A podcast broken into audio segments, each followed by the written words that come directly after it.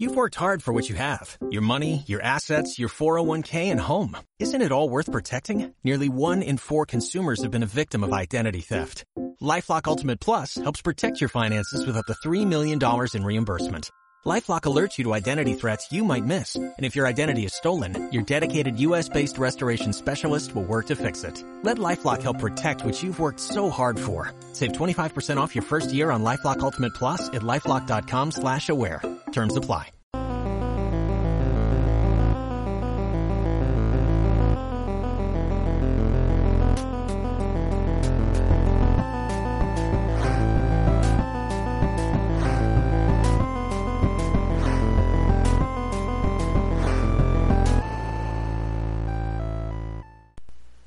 ¿Qué tal seguidores del canal Anigame Retro y del podcast AGR Podcast número 007, el número 7 de la suerte?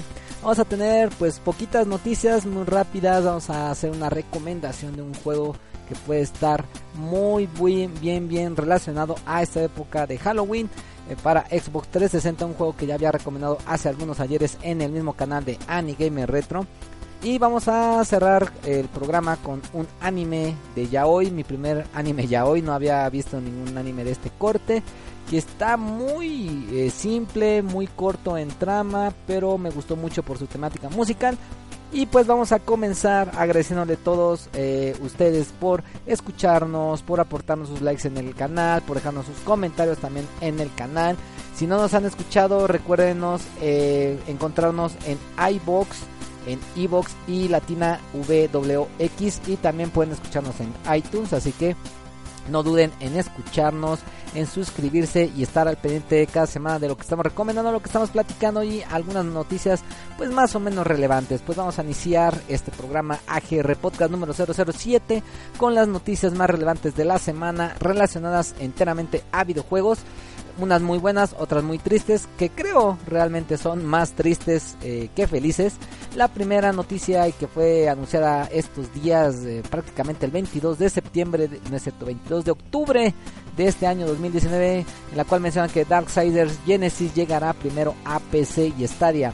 Después de ser anunciado durante el pasado E3, THQ ha revelado la fecha de lanzamiento para Darksiders Genesis el cual pues lamentablemente no saldrá el mismo tiempo en todas las plataformas, dígase, va a salir primero en PC y luego en Google Stadia o en Google Stadia, Stevia, como le quieran decir, a esa plataforma digital de Google.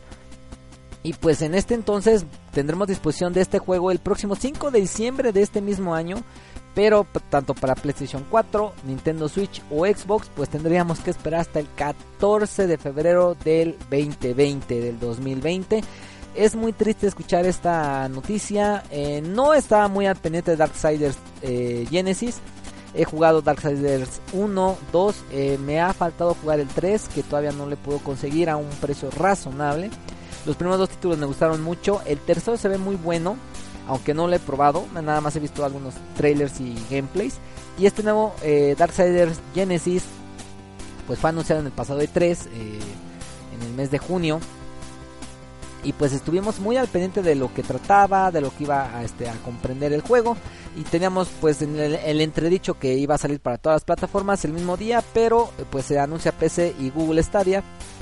Esto con un objetivo de que esté más en... Eh, plataformas digitales, streaming, download, porque pues ya vemos eh, que ya es una realidad que muchas plataformas, muchas empresas están moviendo al contenido digital por parte de los videojuegos y pues lamentablemente es uno de ellos, Darksiders Genesis. Hay que esperar qué tal le va en las reseñas, probablemente mejor espérense, vamos a ver, eh, o si quieren no esperar tanto, pues pueden comprarlo para PC o para Google Stadia con algún servicio de suscripción. Esa fue nuestra primera noticia y la segunda noticia de esta semana de este programa pues es relacionada a Nintendo con un ex directivo de la marca en América, Nintendo of America, donde Reggie Films Ame nos eh, comenta que reconoce el fracaso del Wii U. Actualmente pues Nintendo no está teniendo unos resultados, mejor dicho, está teniendo algunos resultados muy muy increíbles con la Nintendo Switch, una consola que sigue vendiendo pues bastante rápido como pan caliente. Y es muy interesante que Reggie pues eh, reconoce actualmente el día de hoy el fracaso del Nintendo Wii U, en el cual pues obviamente eh, no teníamos eh, el pensado que el Nintendo Wii U fuera a fracasar. A mí personalmente es una consola muy buena, entretenida, redituable, con muy buenos juegos, con muy buen catálogo, en el cual pues obviamente este pues es una consola incomprendida, es una consola que lamentablemente no vendió lo que tenía que tener, lo que debía vender, perdón, eh, y obviamente eh, pues muy pocas personas compraron la consola. Hoy día es una consola muy coleccionable porque tiene muy buenos juegos eh, first party, ningún third party, muchos se hicieron a un lado, no les gustó el sistema de juego, la mecánica del control, la forma de vender la, la consola. EA se fue, Konami, este Activision, o sea, sacaron muy buenos juegos, pero todos de Nintendo, Bayonetta 2, Super Mario 3D Land, eh, también íbamos a tener Mario Kart 8, eh, Smash Bros. For Wii U, eh, Pikmin, 4, Pikmin 3, también, o sea, tenemos infinidad de juegos muy buenos en el catálogo, pero lamentablemente no vendió lo que necesitaba y hoy día Reggie que ya no está en Nintendo, como, administra como administrativo, pues obviamente ya dice, no, pues sí fracasó el Wii U. Sabíamos que a partir del segundo año es una consola que no iba a vender, que iba a ser mucho de nicho. Vendió eh, aproximadamente 14 millones de consolas a nivel mundial, prácticamente nada. Su segundo peor descalabro de Nintendo, sabemos que la, la peor venta de consolas que tuvo esta marca fue el Virtual Boy con aproximadamente 200 mil, creo, 800 mil. Eh, pues hardware vendido en el mundo. Le sigue posteriormente lo que es el Wii U y creo que le sigue eh, muy por, por delante lo que es el Nintendo GameCube y luego el Nintendo 64. Posteriormente todas las otras consolas pues han vendido muy bien.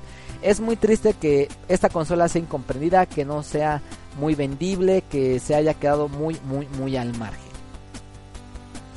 Y cerramos con la última noticia del programa en la cual pues tiene que estar muy relacionada a lo que estamos viendo aquí en nuestro país, en México particularmente. Bueno, los que están en otros países pues no hay tanto problema, pero aquí en nuestro territorio, en nuestros diputados, nuestros legisladores, las personas que hacen valer las leyes o que las desarrollan y aplican, pues se sacaron la puntada de una nueva propuesta por parte del Partido Acción Nacional, en el cual la senadora Xochitl Galvez pues pone en el pleno una propuesta en la cual los videojuegos y consolas de entretenimiento tengan un incremento de 3% de venta. ¿Por qué cuestión? Quieren este, pues captar mucho más impuestos y, que estas ganancias pues fue, sean destinadas a la, a la implementación o desarrollo de deportes, áreas este, de recreación para niños, niñas, adolescentes en varias comunidades o municipios de nuestro país, de los diferentes estados que conforman nuestro país. Eh, es algo triste, ¿por qué cuestión? Porque nosotros que consumimos muchos videojuegos, imagínense, es un producto no de primera necesidad, es un producto de lujo eh, en el cual pues se invierte o se gasta demasiado dinero de parte de nuestro sueldo, de parte de nuestros ahorros, o pues realmente es, es una oportunidad en la cual pues nosotros podemos aprender de otro tipo de cultura de, entretenimiento y ahora con este incremento pues obviamente uno se va a tener que poner a pensar muy bien qué va a comprar, cómo va a comprar, en qué plataformas.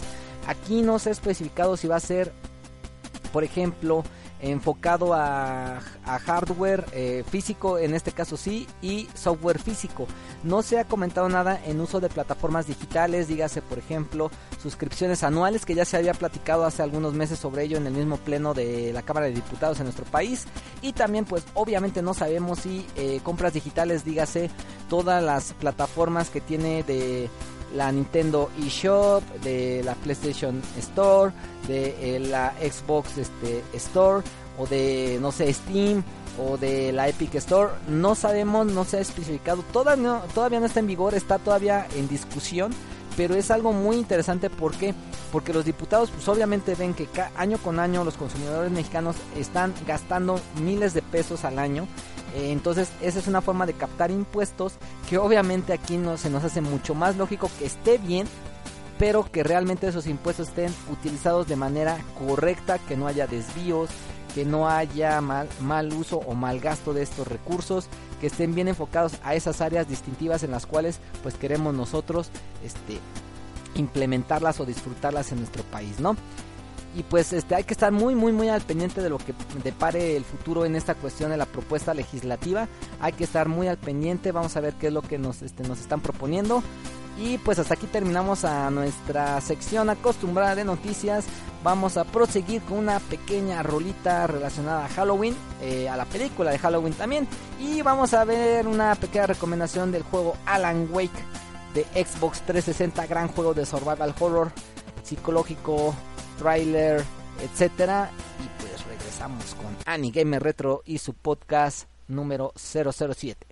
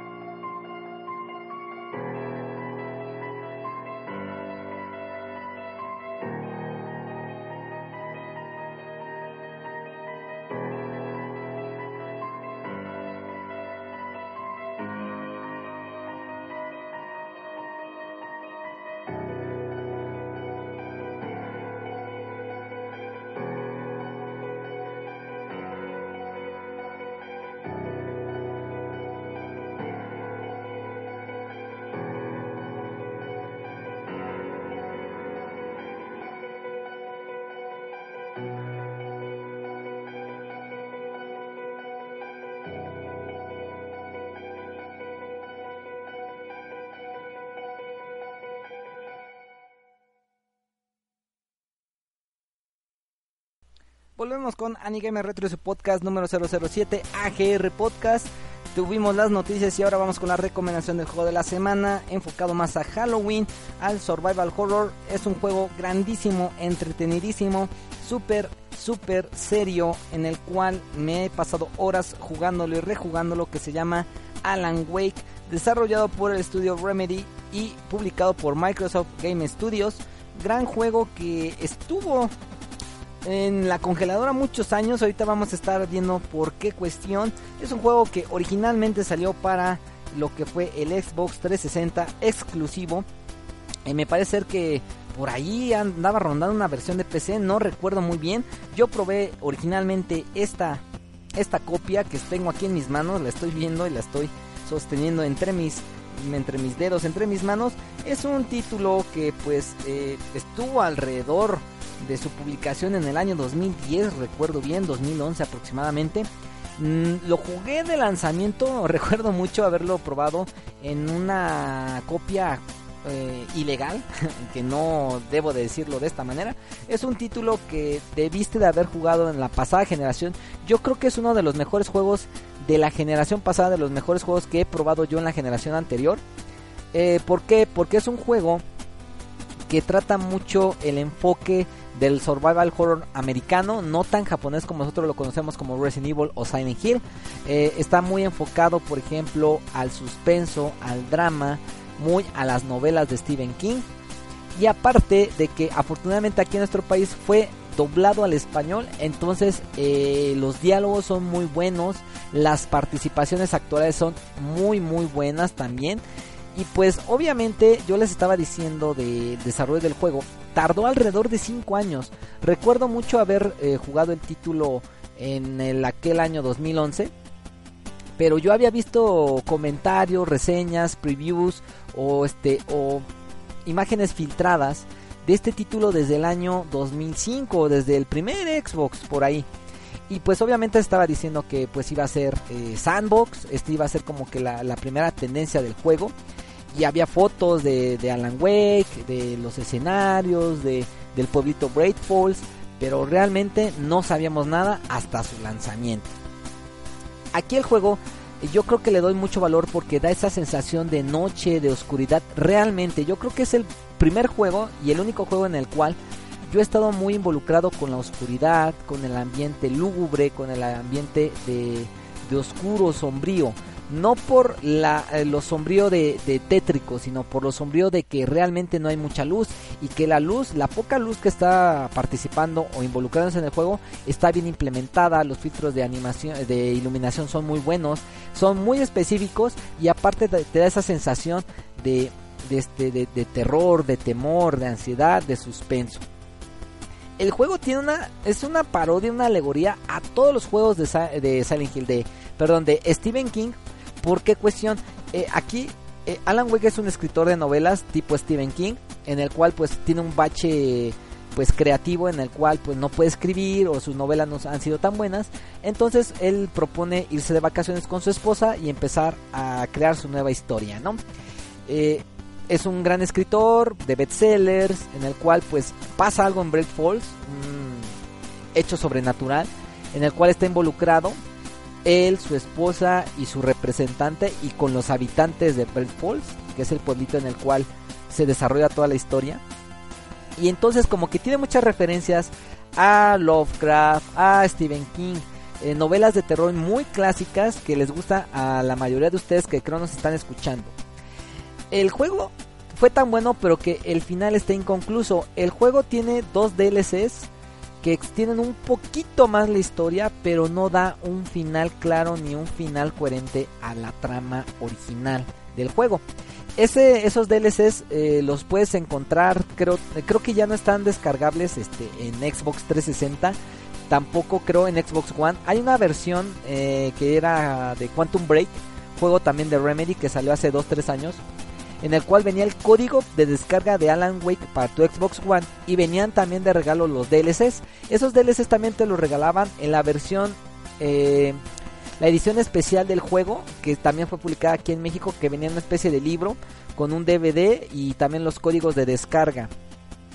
esos DLCs te extendían un poquito más la historia, pero les digo, no nos daba un final coherente, un final que nosotros nos sintiéramos satisfechos. Afortunadamente y desafortunadamente, como a los dos años al año salió un DLC standalone de, de Alan Wake que se llama Alan Wake American Nightmare. Que realmente es un juego malo, es un juego pésimo, es un DLC, es un extra al juego en el cual sale Alan Wake, pero te cuenta una historia diferente, en un contexto diferente, como si fuera un sueño que él está viviendo en otro contexto con otras personas, pero también está buscando a su esposa y igualmente terminas el, DLC y no te cuenta nada del final.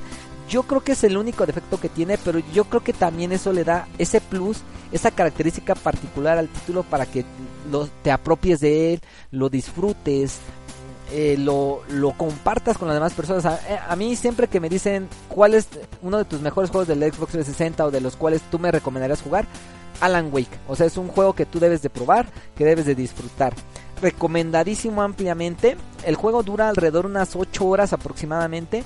La historia es muy lineal, ve de punto A a punto B, pero lo disfrutas ampliamente, lo, disfrutas cada segundo, cada escenario. Es muy enfocado a la aventura, a la acción, al third person shooter, eh, un poquito de exploración, no tanto survival horror porque pues hay muchas municiones. Survival por una cuestión, me gustó mucho la mecánica donde Alan Wake, eh, pues como todo el, escenario es oscuro, es la noche, es la oscuridad, eh, tú tienes que pelear con tu arma y aparte con una linterna. Porque los enemigos principales son alérgicos o su debilidad principal es la luz. Entonces puedes utilizar bengalas, puedes utilizar este eh, pistolas de luz, puedes utilizar tu lámpara que tiene un product placement muy curioso porque habla sobre las baterías Energizer, que es como el patrocinador oficial del, juego. Y, era bien, bien, bien chistoso ver las pilas Energizer y tu lamparita y que le tienes que estar constantemente cambiando las baterías porque se te acaba la luz y no puedes este, derrotar a ciertos enemigos o te cuesta mucho más trabajo. Y aparte la lámpara juega un papel importante en el contexto del escenario porque hay ciertas este, escenas o ciertos eh, ciertas partes del ecosistema de, de los escenarios en los cuales con tu luz puedes encontrar eh, flechas donde te guíen a secretos, a ítems especiales o a rutas alternativas. Es más, también vienen algunos eslogans o, textos muy crípticos sobre la misma trama del juego. Entonces es un juego que vale mucho, mucho la pena. Yo lo recomiendo ampliamente. Para esta época que tenemos de Halloween, yo lo volvería a jugar. Me gusta mucho jugarlo. A veces cada año, cada dos años lo estoy probando. Así de vez en cuando lo, lo meto al Xbox 360 y lo, y lo pruebo. Recomendadísimo ampliamente Alan Wake Xbox 360. Salió en el año 2010, pero es un juego que hoy día yo pudiera decir que envejeció muy bien. Hasta aquí llegamos a lo que fue la recomendación del juego de la semana, pero pues vamos a seguir con un anime que se llama Given, es un anime que es de género yaoi es el primer anime que yo veo de este género. Vamos a platicarles un poquito de su trama, qué tal su animación, su soundtrack. Y pues no se despeguen de Anigame Retro AGR Podcast número 007. Encuéntrenos en el canal de YouTube, redes sociales como Facebook, Twitter, este, Instagram y regresamos.「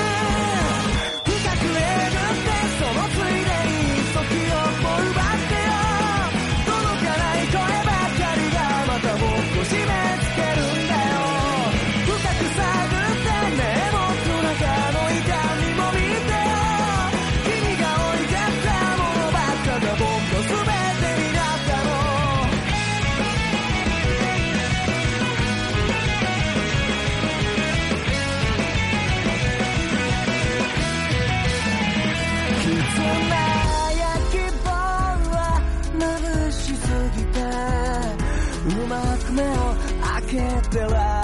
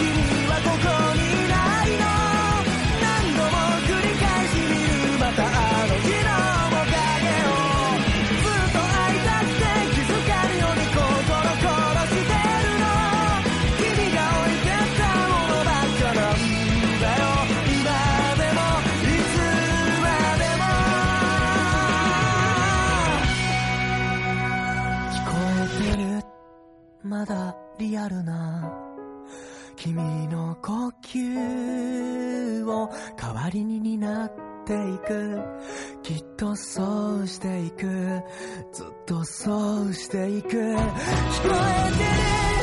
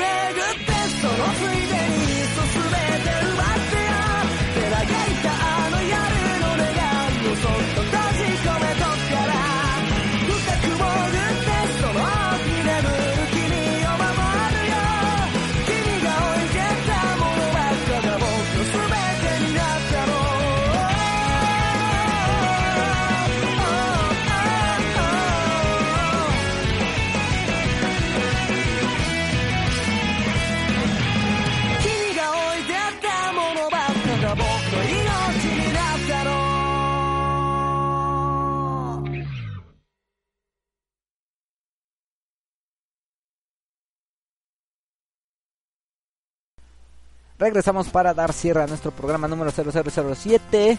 Creo que me aventé un 00 más o un 0 más, ya ni sé. Pero pues vamos a hablarles del anime Given que salió aproximadamente pues este año 2019. Lo acabo de ver la semana pasada. Es un anime súper corto. Pero que se siente muy actual. Ahorita vas a ver de qué trata lo que es la historia general, los personajes. Pero es un anime que yo de primer momento no se lo recomendaría esperen un, un, momento, no quiero quejas, no quiero broncas, no quiero amenazas de muerte, no quiero que me trolen. Personalmente es un anime que en general no me gustó. Que en general tiene muchos defectos y que tiene muy pocos puntos buenos que pudiéramos remarcar. Vamos a ir uno por uno. Uno, el género es un género de yaoi en el cual es un género de romance entre hombres. No me tiene por qué espantar, no soy misógino, no soy este digamos, no soy inclusivo, soy inclusivo, mejor dicho, con este tipo de personas. A mí me da igual las preferencias sexuales de cada uno de ustedes, pero personalmente el género yaoi hasta el momento es mi primer eh, anime de yaoi. No sé, yo creo que ah, va a haber muchas recomendaciones de su parte para que ve este yaoi, ve este yaoi es muy bueno. Pero personalmente no me gustó por el género porque ni es un género enfocado al romance entre hombres o es muy superficial en el anime. No he leído particularmente el manga. He de comentarles que el anime está basado en el manga del mismo nombre que apenas lleva unos pocos tomos, ahorita voy a decirles cuántos, que están siendo publicados en Japón. No sé en España cómo esté la cuestión. Aquí en México creo que hasta el momento no ha sido publicado. No sé si Panini o Kamite vaya a traer este manga. Es un este es un anime de este género y les digo, por, por primera impresión, no me gustó, no me agradó. No es tan bueno en su género. Yo siento que el género yaoi ha de tener muy buenos exponentes en, en la animación japonesa. Pero este yo creo que no, se, no debería ser un parámetro para poderlo considerar como el gran exponente. Es un anime que está en boca de todos porque es como el mejor del año, lo pongo entre comillas, el más entretenido del año, lo pongo entre comillas, eh, pero ahorita sobresale por algo muy, muy, muy bueno. Es un anime musical. Yo encajaría este anime como un género de música, como K-On, como Beck, como Fuka. Animes que están enfocados al romance también, a la cuestión escolar de los japoneses, pero también que su punto más fuerte es eh, la música. ¿Por qué? Porque cuenta la, historia de un grupo de, de jóvenes en los cuales hay estudiantes de preparatoria, estudiantes de universidad, trabajadores de restaurante, en el cual pues están conformando una banda de rock japonés, en el cual pues tienen algunos dilemas en cómo conformar su banda, cuál es su mejor canción, las relaciones interpersonales entre ellos, y pero se enfoca mucho al sonido, a los, a los escenarios de, de música, por ejemplo un estudio de música, un pequeño escenario en el cual tienen presentaciones, eh, cómo em, aprenden a tocar la, guitarra, eh, algunos instrumentos que van a comprar a ciertas tiendas en, Tokio. Entonces como que yo siento que está más enfocado al género musical que al género yaoi. Yo siento que el yaoi es como un agregado al, a la historia, ¿no? Eh, y yo creo que es lo mejor que tiene la historia, punto. El opening, el score, el ending y la canción que sale en el episodio 9 es lo mejor que tiene el anime. Ya, nada más. Yo creo que vean, vean el opening, vean el capítulo 9, escuchen este el ending y nada más. O sea, yo se lo recomendaría así. No se lo recomendaría que lo vieran tan eh, así de golpe. Porque también otro de sus puntos débiles yo siento que es que es muy corto. Es un anime de 11 episodios nada más. Entonces no pueden contar muchas eh, pues muchas historias en cuanto a los personajes o tramas más este, sofisticadas o más envolventes. ¿Por qué cuestión son tan pocos? En Japón creo que están publicándose apenas hasta el quinto tomo y pues obviamente sigue todavía publicándose en ese país. Y aquí pues obviamente no nos ha llegado y lo único que se ha eh, transmitido en, animación japonesa son esos cinco tomos, esos cuatro tomos y nada más. Lo genial será si por ahí hay algún rumor, no es algo real, es una tentativa en la cual podamos ver una segunda temporada. Lo que creo que sí se ha hecho oficial es que va a haber una película que extiende un poquito más la historia del anime. pero no sabemos, eh, no sé personalmente si es un live action, no sé si, una, si sea una película de animación japonesa, no sé si sea un nova, es decir, como un capítulo más largo de lo acostumbrado y que embone en el inter de la historia original o sea un epílogo o una continuación. Le ha ido también en transmisiones, en recomendaciones que realmente yo no sé qué tan buenas son las recomendaciones. Pero le ha ido también que probablemente yo lo veo venir. Vayamos a tener una segunda temporada. Yo siento que en unos dos años, año y medio a más tardar. Muy rápidamente, tal vez el próximo año. Lo dudo, pero se ve algo viable, ¿no? Eh, yo recomendaría este, este anime solamente para los fanáticos o los que consumen o las que consumen, porque también las, las mujeres consumen este tipo de género. No no lo digo exclusivamente de los hombres, ni viceversa. Eh, lo recomendaría nada más por el género ya hoy, porque les gusta mucho ese género. El, romance entre hombres es muy diferente del famoso bromance.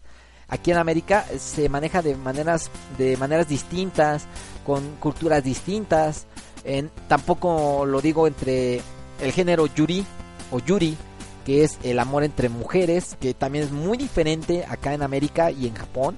Entonces, en la animación japonesa se ven muy, muy distantes, muy descriptivos o muy crípticos los romances entre géneros iguales o entre géneros heterosexuales. Entonces, no lo sé. Eh, yo recomendaría entonces para las personas que les gusta este género y nada más. Si te gusta eh, el anime musical, velo rapidísimo, te lo echas en una tarde, en dos días, que fue mi caso. No vas a encontrar una historia tan, tan entramada y tan complicada, pero pues te la vas a pasar bien una tarde, un fin de semana que no tienes nada que hacer, en vez de ver una película o ver una película, échate Given y San se acabó, nada más. Eh, pero en, de manera general no fue mi anime del año, hay muchos mejores animes en el año que no he visto, que se ven mucho mejores, pero tenía ese morbo de ver qué era el género yaoi, que era mi primera experiencia en verlo. No me espantó, no me sorprendió, es algo muy común ya hoy en día. Pero personalmente como serie de anime no me gustó. O sea, tiene muchos altibajos, tiene muy muchas cosas negativas y muy pocas cosas pues positivas. Hasta aquí vamos a dejar nuestro programa de esta semana, AGR Podcast número 007, eh, como James Bond. Y pues no se les olvide suscribirse al canal Anigame Retro tenemos unboxing, tenemos gameplays, tenemos este colecciones de videojuegos, algunos tops que vamos a, empezar a implementar sobre juegos favoritos, los 7 magníficos de nuestras consolas de NES, Super NES, etcétera, de las que tengo yo y de mi colección personal. Eh, también síganos en Facebook, en Twitter, vamos a dejar las redes sociales en la caja de la descripción y también en la caja de descripciones de, pues obviamente nuestro canal de YouTube. Eh, pueden seguirnos también en Instagram. Por ahí estoy posteando algunas fotos. Y pues no me queda más que darles las gracias, decirles sayonara, nos vemos la próxima y sigan jugando y escuchándonos. Bye.